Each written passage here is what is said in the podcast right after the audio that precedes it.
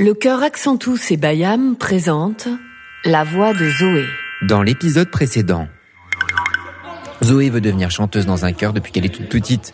Le modèle est un repère qui va nous aider à nous construire et à assumer qui on est. C'est un, c'est un miroir, euh, un miroir des émotions, la voix. Mais voilà, on a deux modèles parfaits, Céline et Laurence Equilbé. Oh, il y a Laurence Equilbé juste là. Qu'est-ce que je fais? Je sais pas quoi faire. Qu'est-ce que vous en pensez?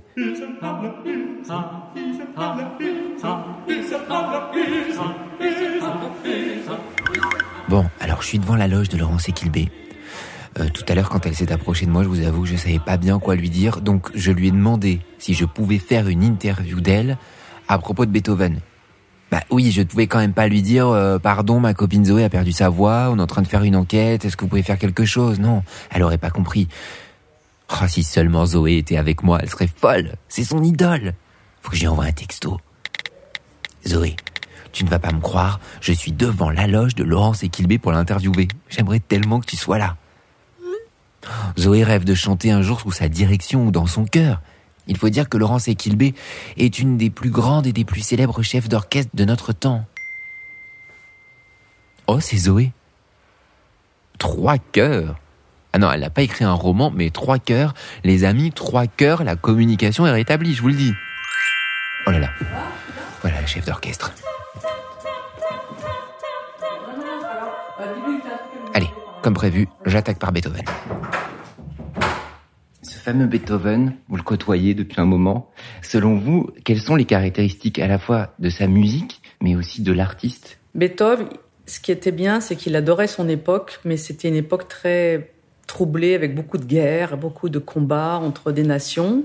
Et euh, Beethoven, il était assez engagé politiquement. Il a fait aussi des choses pour l'amour, hein, mais beaucoup de choses engagées politiquement. Et c'est ça qui est très intéressant dans cette époque-là.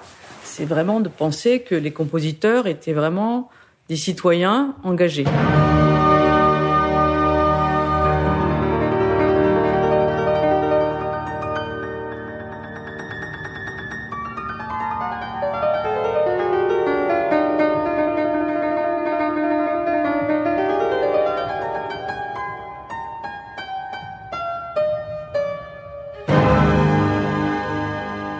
C'est un être qui a été euh, sourd assez jeune. Il avait beaucoup de mal de vivre en société parce que simplement il n'entendait pas.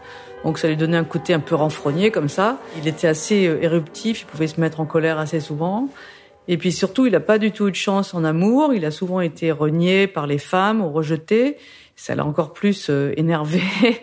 Et comme il avait cette espèce de génie incroyable, parce que toute sa musique est géniale, et donc ça devait être une, une tempête dans sa tête. Et euh, il était très romantique aussi, parce qu'on était en plein début du romantisme. Donc euh, c'est le, les moments où on parle de soi, où on, les sentiments on les exacerbe, où les sentiments on les exprime.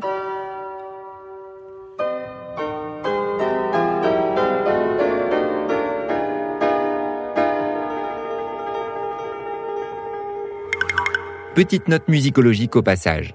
Beethoven est né en 1770 et il est mort en 1827. Et effectivement, on dit souvent que le romantisme en musique commence avec Beethoven.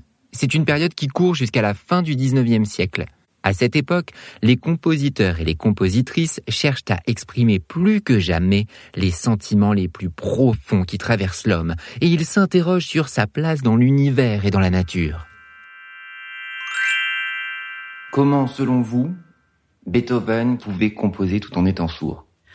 C'est quelqu'un qui avait une image mentale extraordinaire. Il entendait l'orchestre dans sa tête. Hein. Souvent, les compositeurs ont, cette capacité. Ils écrivent et puis d'un coup, ah, ils imaginent la, partie au violon, ils imaginent tout l'orchestre. Quand on a beaucoup étudié la musique, à un moment donné, quand on lit euh, la musique, c'est un peu comme un livre et on, arrive à, l'entendre, même s'il n'y a pas d'orchestre.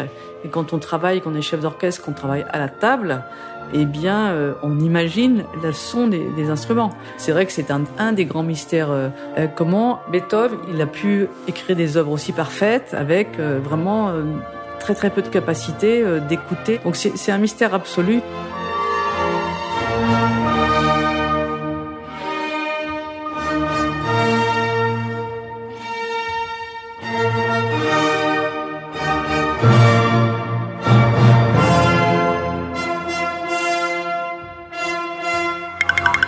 Que j'avais une chef devant moi, il ne fallait pas que je manque une question indispensable. À quoi sert le chef ou la chef d'orchestre? Euh, La chef d'orchestre, euh, elle sert euh, d'abord assez techniquement à donner le tempo, la vitesse.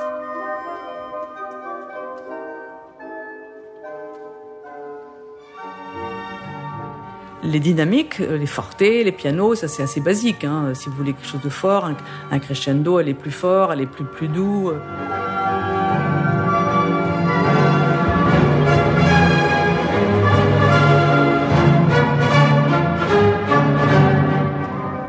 Elle sert aussi à, à, faire les balances, c'est-à-dire par exemple à faire en sorte que la trompette joue, joue, moins fort si on veut, tandis que les violons j'en veux plus. Et puis le chef, il est un peu le grand architecte, il va projeter des formes euh, vers le public et puis aussi communiquer avec le public au niveau, avec son corps, parce que les musiciens sont plutôt stables et, euh, immobiles, enfin ils jouent juste sur leur chaise, parce que le chef, il peut vraiment imprimer plus de mouvements que le public ressent en écoutant la musique.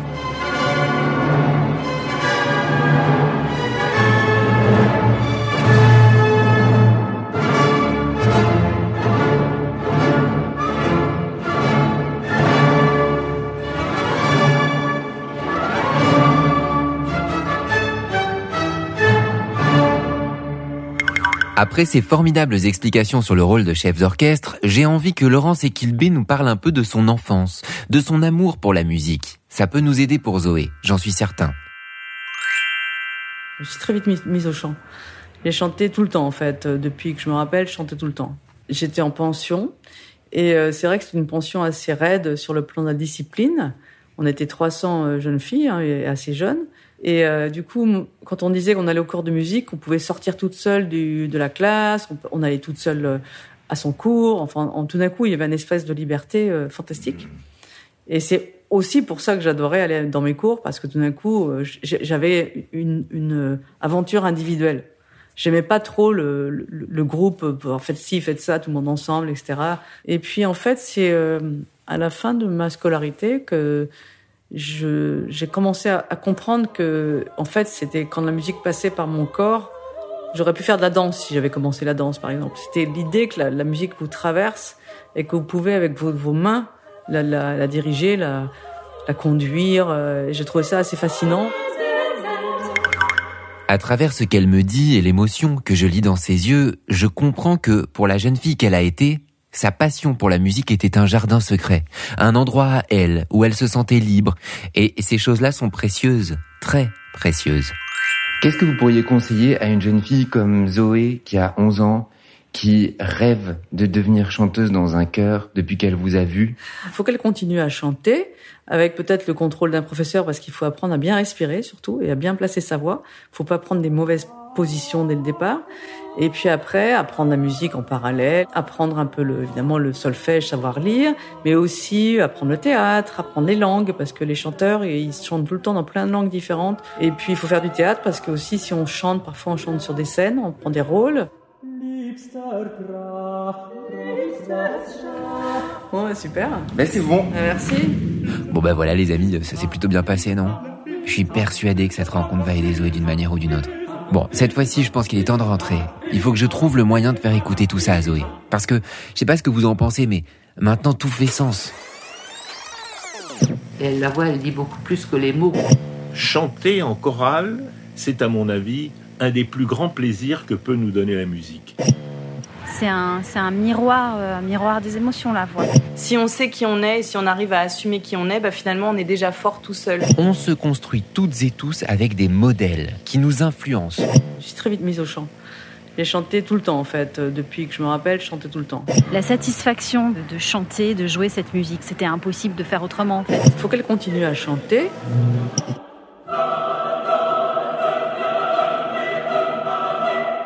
Si Zoé ne parle plus, ne chante plus, ce n'est pas parce qu'elle ne ressent rien, non, bien au contraire.